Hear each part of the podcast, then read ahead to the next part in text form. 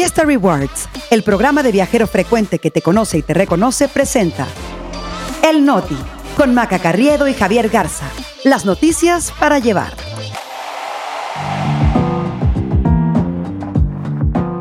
Es miércoles 13 de diciembre, yo soy Javier Garza. Yo soy Maca Carriedo, este es el Noti. Y nosotros aquí estamos. Órganos electorales en crisis previo a elección presidencial. Cuatro microsismos asustan a los chilangos. El retiro de un cantante causa varias sonrisas. El Noti. Noticias para llevar. Maca Carriedo, podescuchas, feliz miércoles. ¿Quién fuera Arjona para ya retirarnos y no tener que ir a chambear? Pero pues aquí estamos. O Guadalupe para andar de festejo. Pero bueno, este, que tengan un buen miércoles. Eh, pues Javi, quién fuera también Mohamed, ¿no? El turco Mohamed. Tenemos muchos, muchos de qué hablar hoy. Sí, la verdad es que estaba muy poblado de información el note. Aquí vamos a tratar de dárselas bien digeridas en 20 minutos. Nada más acuérdense que en cualquiera de las plataformas donde nos escuchen, pónganle las cinco estrellas y sepan que siempre los estamos leyendo. Bueno, y vámonos con la información porque sabemos que tienen cosas que hacer y seguro muchos compromisos porque ya todo mundo quiere acabar con diciembre. Así que les contamos que las precampañas a la presidencia pues ya parecen campañas. Las candidatas por todos lados, los partidos ya están palomeando listas de candidaturas, todos persiguiendo su huesito, todos jalando a toda máquina, excepto las autoridades electorales que en la puerta de una elección masiva no están ni cerca de estar al 100%, Javi. Lo que pasa es que se han juntado varias cosas tanto en el Tribunal Electoral como en el INE que nos dan esta idea, pues sí, de que no están al 100. Ya platicamos aquí de la crisis en el Tribunal, de la renuncia de Reyes Rodríguez a la presidencia que fue impulsada por tres de sus colegas magistrados. Eh, también hay que notar que la Sala Superior es el órgano máximo para decidir controversias electorales y le faltan dos magistrados porque el Senado ya pateó el bote hasta febrero para llenar este boquete. Y a lo mejor esto hubiera sido aceptable pues todavía este año cuando nada más había dos elecciones, pero en la puerta del 24 pues eh, es otra cosa. Oye, ¿qué modos de Mónica Soto? La verdad es que es un mal chiste todo lo que ha sucedido. Hay que recordar, eh, Javi, que en los primeros meses del año la sala superior pues va a empezar a recibir una mayor carga de trabajo, ¿no? Va a tener que decidir todas las impugnaciones que se van a dar contra registros de candidatos por temas como, pues no sé, pequeños detalles, ¿no? Como rebasar topes de precampaña o hacer actos anticipados de proselitismo, pero la verdad parece que a ellos eso no les preocupa porque antes quieren limpiar, entre comillas, su casa. Sí, lo que pasa es que al final de cuentas ellos son la última última parada para todas o muchas de las impugnaciones que se dan por la fiscalización. Ahora, Morena quiere una terna a modo, ¿no? Para afianzar el control sobre la sala superior. La magistrada Mónica Soto, que fue la instigadora de la salida de Reyes Rodríguez, se perfila como nueva presidenta. Eso ha prendido alarmas por lo que se percibe que es una cercanía con Morena. Y nada más para que nos demos una idea del tamaño de la elección Maca que se viene.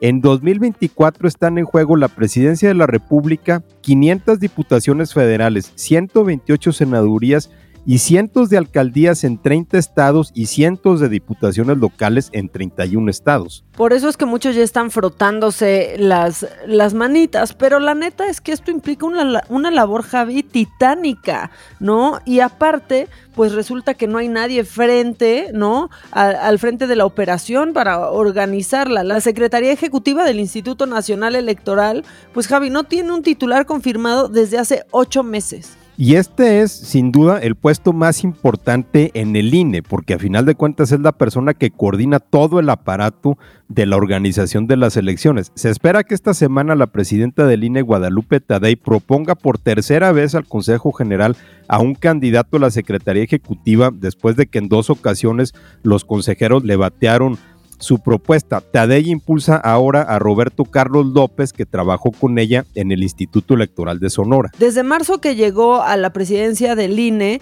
este, pues lo que, lo que ha hecho Tadei es impulsar a Flavio Cienfuegos, muy cercano a ella, pero hay cinco consejeros que rechazaron la propuesta justamente porque, por eso y porque Cienfuegos traía varias denuncias en su contra por presuntas irregularidades cuando fue funcionario del IMSS. Y es que Javi, ahí tiene que llegar alguien que no tenga pues ni poquita cola que le pisen en el mundo ideal. Claro, en el caso de Cienfuegos no estaban en duda sus credenciales como funcionario electoral, tenía una larguísima trayectoria, pero sí arrastraba mucha polémica por su gestión en administración del Seguro Social. Entonces la Secretaría Ejecutiva ha estado a cargo de dos encargados de despacho, pero que han tenido que dobletear en sus otras chambas como directores de área en el INE, no ha tenido un encargado de tiempo completo para que coordine a todas las direcciones ejecutivas pues que se encargan desde la emisión de credenciales para votar hasta la capacitación de funcionarios de casilla, a la preparación de todo el material electoral, o sea, toda la logística de lo que va a ser una elección masiva. Y mientras las autoridades electorales no sacan la chamba maca, pues hay otros que la quieren sacar a toda prisa y terminar lo antes posible, como los encargados de este censo para actualizar el número de personas desaparecidas. Y ya están apareciendo algunos datos que nos dicen que el objetivo final de rasurar la cifra quizá no se pueda cumplir pues porque la realidad es muy necia y difícil de ocultar. Hay un análisis de Animal Político que reporta que en ocho meses el censo casa por casa que hacen del gobierno federal y comisiones estatales de búsqueda logró eh, ubicar a 1.314 personas, pero en ese mismo lapso el doble de personas fueron reportadas como desaparecidas, Javier. Sí, es como, eh, no sé si tú alguna vez lo llegaste a hacer, como armar estos cubos de Rubik, ¿no? En donde completabas una cara y cuando querías empezar la otra se te descomponía lo que habías hecho.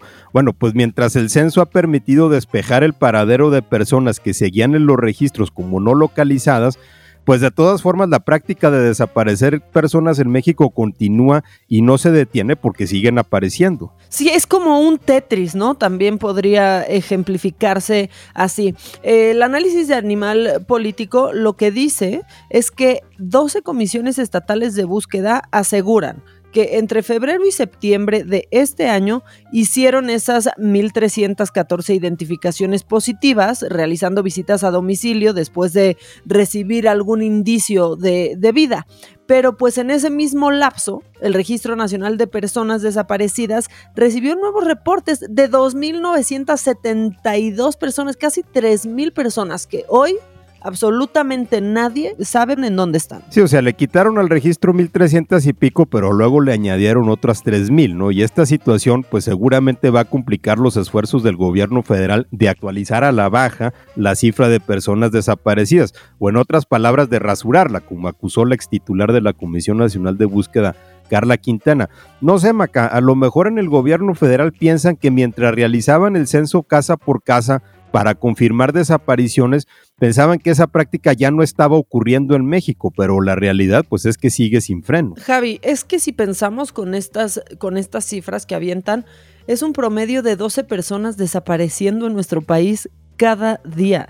Sí, esos 2.972 entre ocho meses, pero ese dato, Maca, por cierto, es parcial porque Animal Político pidió información sobre el censo a las comisiones de búsqueda en todos los estados, pero nada más recibió información de 12, o sea, menos de la mitad mientras que unas no dieron datos y otras dijeron que ni tenían la información. Bueno, pues así, así las cosas, tenemos que cambiar de tema, Javi, porque mucho diciembre, sorpréndeme, hasta que pues en el mismo día hay cuatro microsismos, llueve y hace frío. De verdad que yo a veces pienso que nosotros los chilangos somos pues los guerreros más fuertes este, de, de Dios, Javi. Resulta que ayer las placas tectónicas de la Ciudad de México andaban pues un poco inquietas, se registra un primer microsismo a las 11 con 6 minutos, a las 11 de la mañana, de una magnitud de 2.8.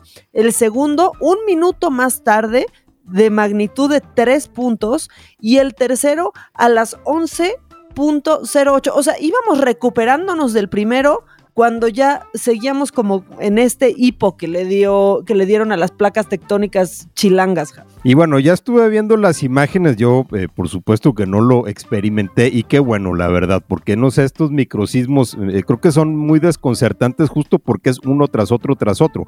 Claro que pues la gente salió de las oficinas, la circulación se detuvo, afortunadamente no se registraron víctimas y daños y justo ya estaban comiéndose el bolillo para el susto cuando vino el cuarto microsismo a las 2 de la tarde con 23 minutos de magnitud 2.1 y pues al parecer eh, perceptible sobre todo en el corazón de la Ciudad de México, ¿no? En las alcaldías de Álvaro Obregón, Miguel Hidalgo, Benito Juárez y Cuauhtémoc.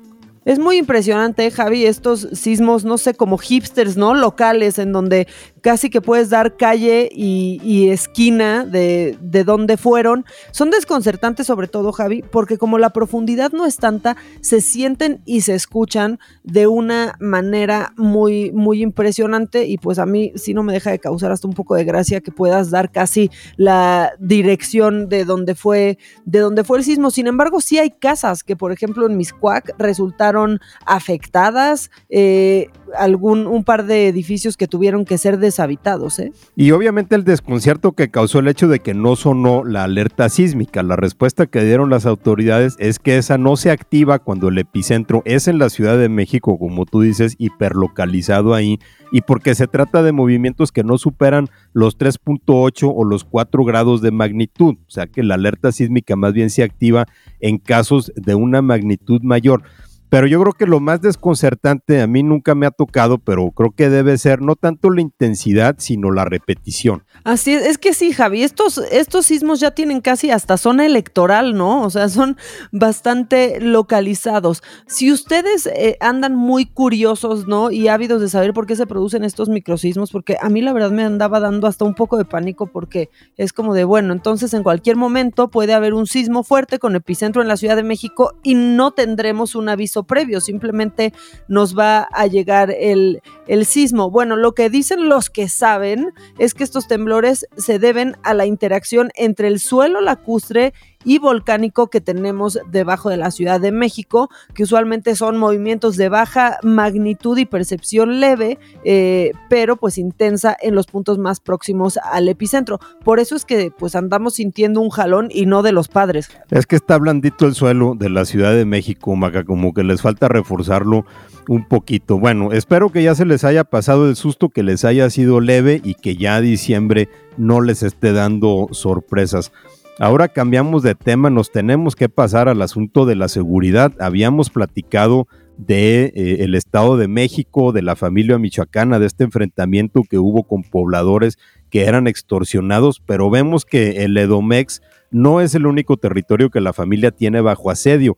En Guerrero se reporta que ese grupo criminal secuestró a 18 comuneros de los poblados de Barranca de Velázquez, Coronillas y San Bartolo desde el 28 de noviembre. Ahora, la hebra de esta historia eh, viene desde muy lejos. Desde el año pasado, aguacateros y limoneros de Guerrero pues ya comenzaban a presionar al gobierno del estado y al gobierno federal también pidiéndoles más seguridad porque las extorsiones, el cobro de piso y los enfrentamientos pues estaban siendo cada vez más intensos y cada vez más, eh, más frecuentes. O sea, llegaron al, al punto de que en las pollerías tenían que pagar, o sea, en una simple pollería, Javi, tenían que pagar un impuesto criminal. Estamos hablando otra vez de las extorsiones, ¿no? Eh, justo lo mismo que provocó el enfrentamiento en Texcaltitlán, ese cobro de derecho de piso que las autoridades no ven y no atienden hasta que termina pasando una tragedia. Ahora, lo ocurrido el 28 de noviembre, estos secuestros pues no tienen precedentes, ¿no? Según Juan Angulo, el director del diario El Sur de Acapulco, 18 campesinos de San Miguel Totolapan salieron a trabajar a sus parcelas y no regresaron.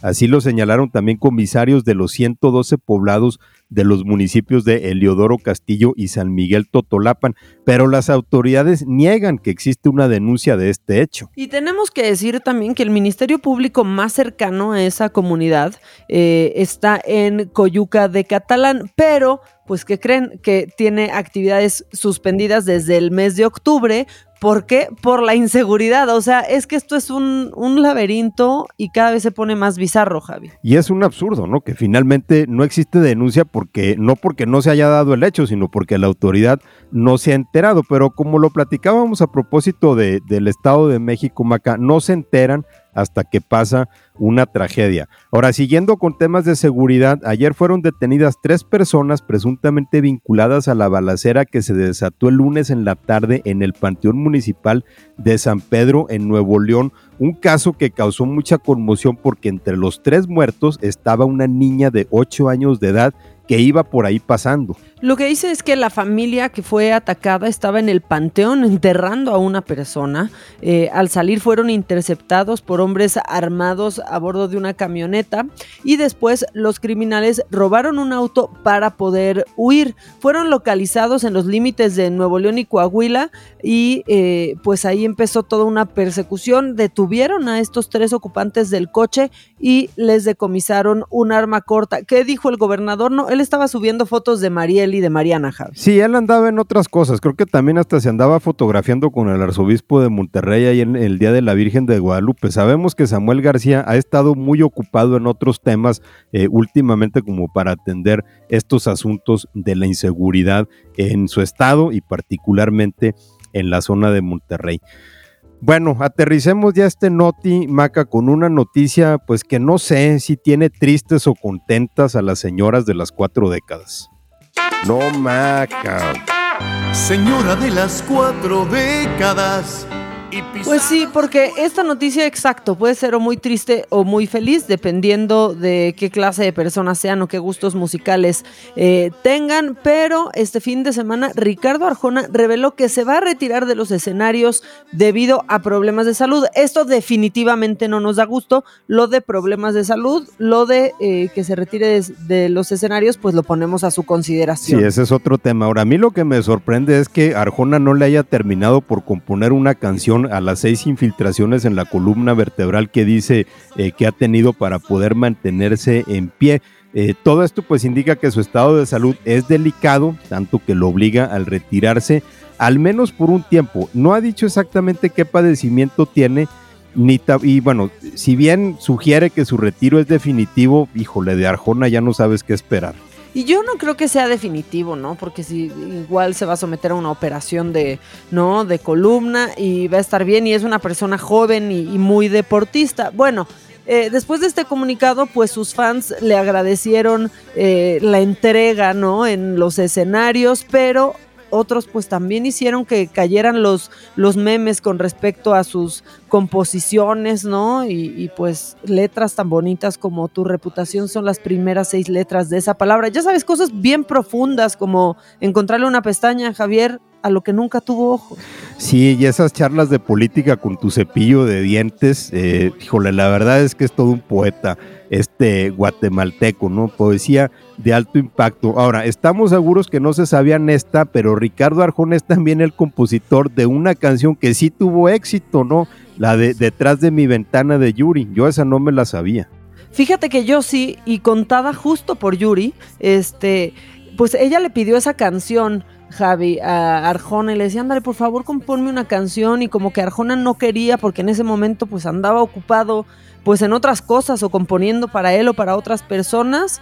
Eh, total que Yuri lo convence y ahí sale detrás de mi ventana, que la verdad es una rolototota. Ahora, a mí me gustan algunas, o sea, creo que se nos fue descomponiendo, pero, o sea, pues sí hay alguna que otra que me puede gustar, como la señora de las cuatro décadas, que aparte, pues es su fandom. Bueno, lo que pasa es que el problema que tenemos todos con Arjona es que todos decimos despreciar su música, pero luego no sabemos las letras completas.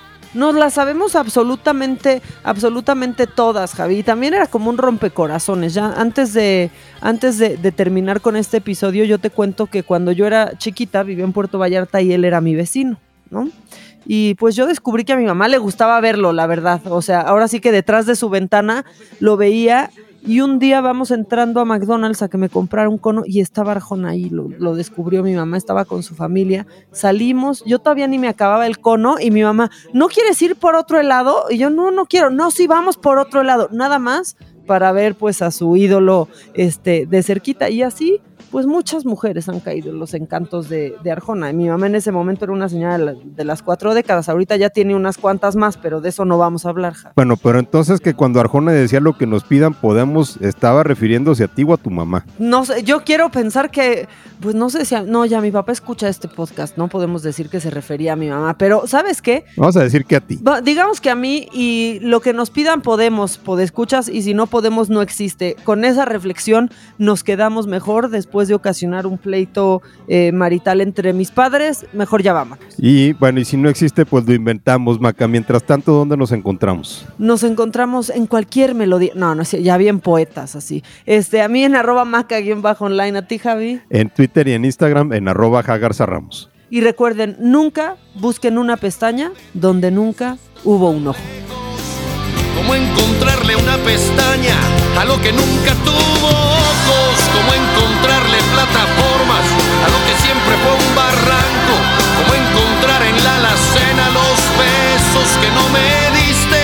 Y cómo deshacerme de ti si no te tengo, cómo alejarme de ti si estás tan lejos y es que el problema no es cambiarte.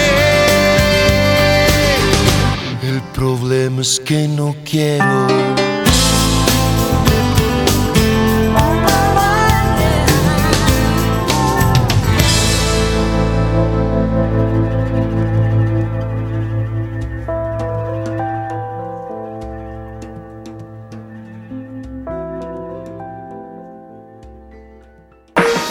Experiencias exclusivas en eventos, conciertos, obras de teatro y más, gracias a Fiesta Rewards Invita. Fiesta Rewards presentó El Noti con Maca Carriedo y Javier Garza. Noticias para llevar.